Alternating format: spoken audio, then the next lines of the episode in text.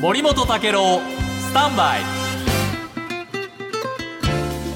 おはようございます。森本武郎です、おはようございます。遠藤康子です。えーロシアのおウクライナ侵攻、はい。これに対する反転攻勢、はい。えー一体いつ始まるのかというね、えーもう秒読みじゃないかというような見方もある中でいろいろ動きが出てきました。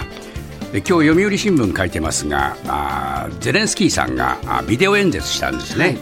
でこれ、えーロシア軍への大規模な反転攻勢については、もうお時期についての決定が下された。はい。ビデオお演説で言ったんですね、えーこれいつやるかっていうのを時期がもう決まったよ、はいはい。と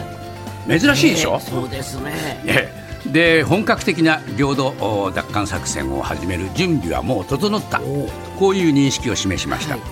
で演説に先立って軍の司令官とかですね、えーこういう人たちとおこの会議をやって、はい。そして、えーこの複数の決定が出されたと、これはまあ作戦会議をやったんだというところまで、えービデオで喋ってるわけですね。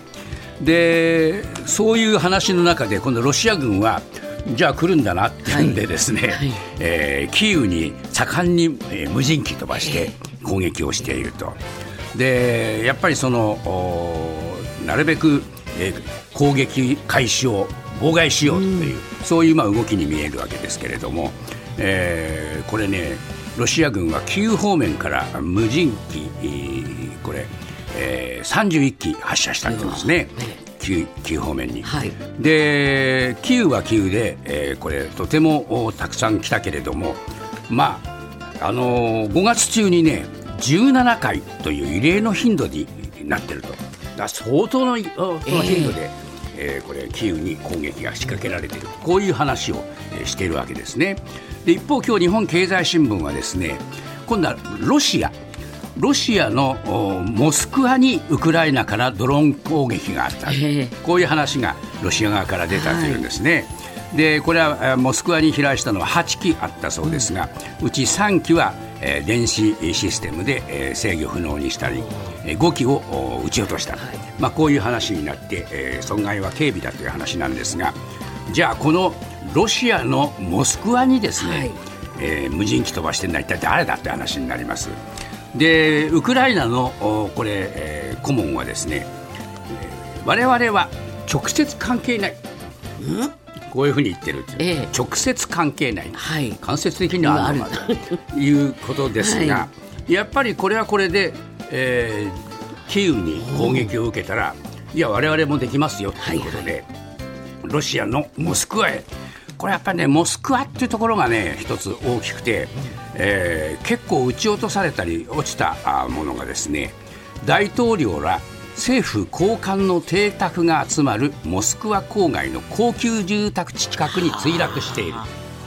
この辺が、まあ、ミソでしょう。えそうなると、まあ、お互いにですね無人機を飛ばし合ってるという、こういう構図ですがこれ、えー日本経済新聞ではですね専門家がこう言ってるんですね。えーこのウクライナが反転攻勢始めるぞという情報をいろいろこうやって出しているのは、いわば情報戦なんだと、えーだからすぐにですね大規模な地上部隊が、えーこの進撃を開始するかどうかはまだ見極めなきゃならんということですが、これはもう明らかに、えー不思議なゼレンスキーさんの演説だったと僕も思いました、ええ。普通ね攻撃をするとなったら電撃攻撃。えそうですね、えー不意打ち食らわせる方がよっぽどはい。効果はあるわけで、あ整いました、ん。ではいざ出陣しますなんて。言わないでしょ、普通そうですね。本気になって。何か裏がね、ですから、まあ、いやるぞ、ええ。みんな覚悟してくれよと味方に対して鼓舞するなり、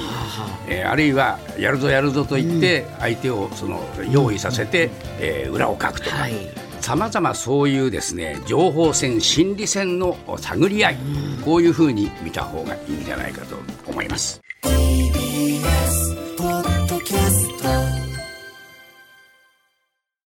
TBS ワシントン支局の樫本照之と涌井文明です。ポッドキャスト番組「週刊アメリカ大統領選2024」では大統領選の最新の情勢やニュースを深掘り。現場取材のエピソードや舞台裏も紹介しています。毎週土曜日午前9時頃から配信です